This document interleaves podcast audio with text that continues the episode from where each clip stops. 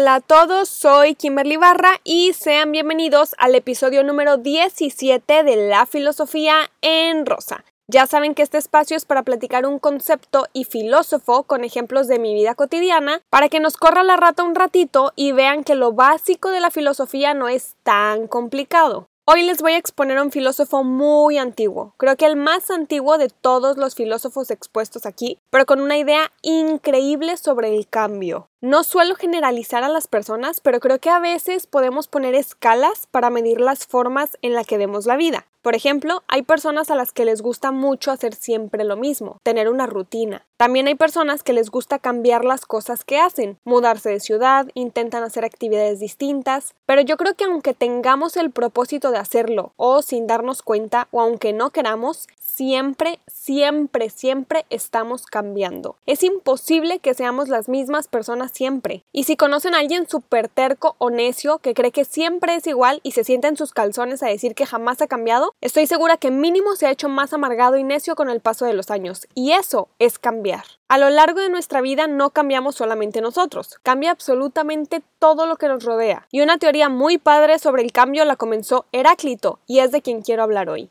Heráclito fue un filósofo griego del siglo VI Cristo aproximadamente. Él pertenece al grupo de filósofos presocráticos, o sea, todos los que vivieron antes de Sócrates. Y pueden escuchar el episodio 11 si no conocen a Sócrates. Pero para explicarles qué dijo Heráclito sobre el cambio y por qué, quiero que sepan la raíz. La filosofía comenzó en Grecia más o menos en el siglo VII u VIII antes de Cristo y fue porque las ideas, creencias, opiniones y visiones que las personas tenían sobre la vida se comenzaron a desarrollar metódicamente. O sea, los pensadores comenzaron métodos para llegar a conocer algo, no nada más opinaban porque sí, trataban de buscar el porqué de las cosas. Y en estos porqués se preguntaban cómo había comenzado todo, qué era lo que realmente existía, quién existía. A esto se le llama ontología. Y así comenzó. Algunos pensadores dijeron que el principio de todo era el aire, otro dijo que el fuego, otro la tierra, otro el agua, el número, las matemáticas. Heráclito estuvo de acuerdo con todos ellos. Dijo que sí, probablemente el mundo había comenzado de esta manera. Pero él creía que por más verdadero que fuera esto, todas esas cosas tenían algo en común. Cambiaban.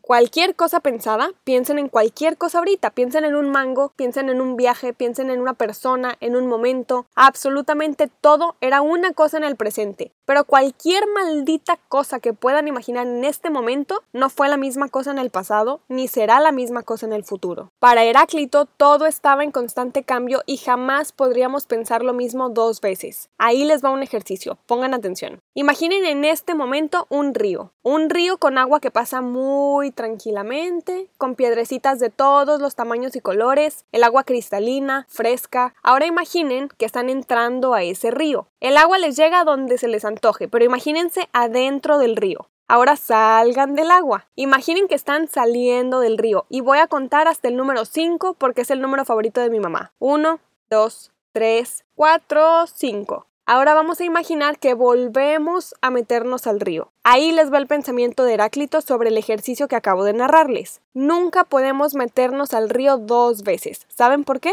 Porque cuando nos metimos al río la primera vez éramos uno, con un pensamiento, con una idea, con un prejuicio de cómo estaría la temperatura del agua, si nos daba miedo o no, si nos iba a gustar la sensación de estar dentro del río. Y el agua del río era una la primera vez que nos metimos, pero la segunda vez ya no. Ni el agua del río era la misma, ni nosotros éramos la misma persona, porque la segunda vez que nos metimos nos mojamos con otra agua. Avanza, es un río, es agua nueva. Y nosotros éramos otros porque avanzó el tiempo, porque ya sabíamos qué se sentía meterse al río, ya teníamos una idea de la temperatura del agua, de la sensación de las rocas en nuestros pies, éramos más jóvenes la primera vez. Heráclito dijo que jamás podríamos meternos al mismo río dos veces porque cambiamos. Nosotros como personas y las cosas que existen. Y así como el ejemplo del río cambia todo. Entonces, ¿qué cosas existían para Heráclito? el devenir, el cambio, porque todo lo que puede existir es afectado por el cambio.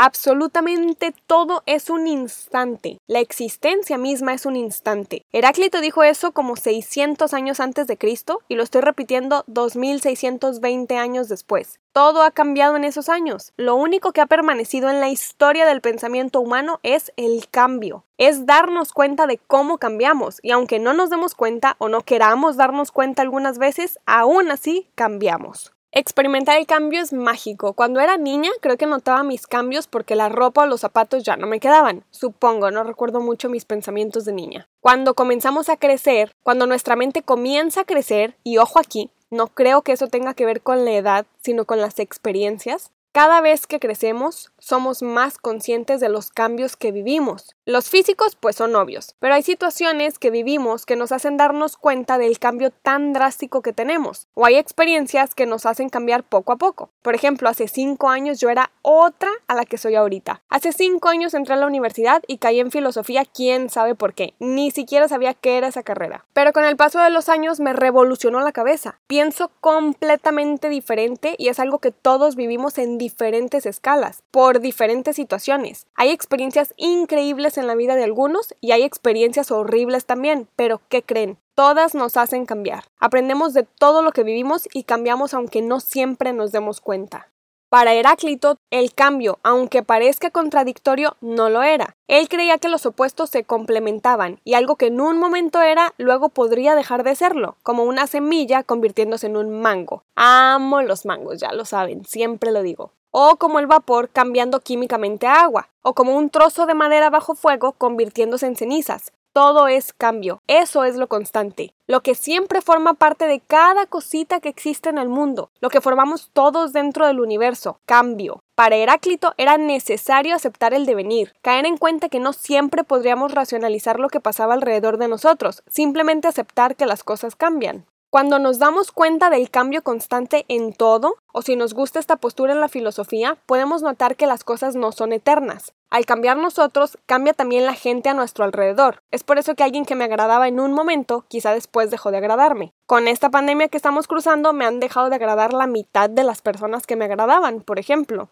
O si yo le agradaba a alguien en un punto y luego cambié, y él o ella también cambió, probablemente dejé de ser agradable para esa persona. Las relaciones de todo tipo cambian. Las familiares, las de amistad, los noviazgos, no se terminan, al menos no para mí. Por ejemplo, puedo querer mucho a una persona y luego mandarla al carajo si me afecta, y puede cambiar eso, ¿eh? Cada vez irá más al carajo, pero volver a mi vida, no. Estas maneras de ver el mundo, de ver el universo, de ver la vida, de ponernos a reflexionar como lo hacían los primeros filósofos griegos, es una pequeña entrada, como una puerta chiquita hacia la ontología, porque comenzamos a pensar en lo que existe, no significa que porque siempre estemos cambiando dejaremos de existir, simplemente somos otras versiones de nosotros mismos. Y en esta oportunidad que tenemos cada día, todos los días de nuestra vida, está increíble darnos cuenta de qué cosas quisiéramos mejorar para transformarnos y qué cosas quisiéramos dejar de hacer. Por ejemplo, dejar de enfocar tu energía en las actitudes y los comportamientos de otras personas. Hay cosas que podemos cambiar nosotros y hay cosas que cambian y nosotros podemos decidir si nos afecta o no. Yo no puedo cambiar el virus que estamos viviendo, no puedo cambiar que la gente no respete la cuarentena.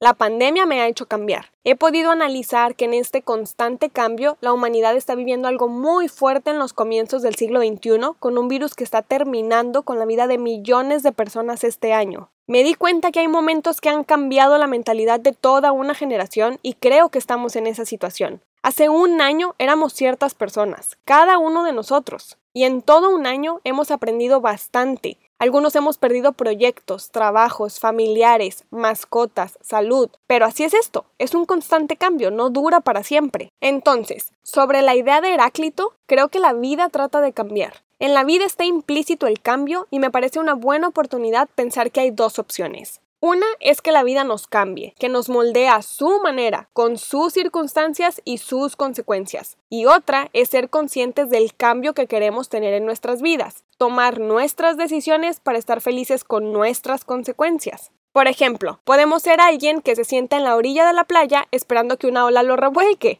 o podemos intentar esquivarla, aunque igual salgamos revolcados porque no siempre podemos controlar las situaciones, pero siempre tenemos una partecita de responsabilidad ante las situaciones, porque al final va a suceder, el cambio es necesario, pero qué mejor manera que decidir cómo y cuándo queremos vivirlo. Mi Rumi, que ya casi es psicóloga, siempre me dice que habrá personas que se resistan al cambio no por gusto, sino porque existen cosas en sus vidas que los atan a lo que conocen. Lamentablemente, estas personas no saben que siempre cambiamos mientras crecemos o vamos adquiriendo nuevas experiencias. A mí me ha servido y lo comparto para que le sirva a alguien más. Intento darme cuenta de aquello que me gustaría cambiar para ser la persona que quiero ser. Tienen toda una vida para intentarlo. Siempre estamos en el devenir, en el cambio, como dijo Heráclito.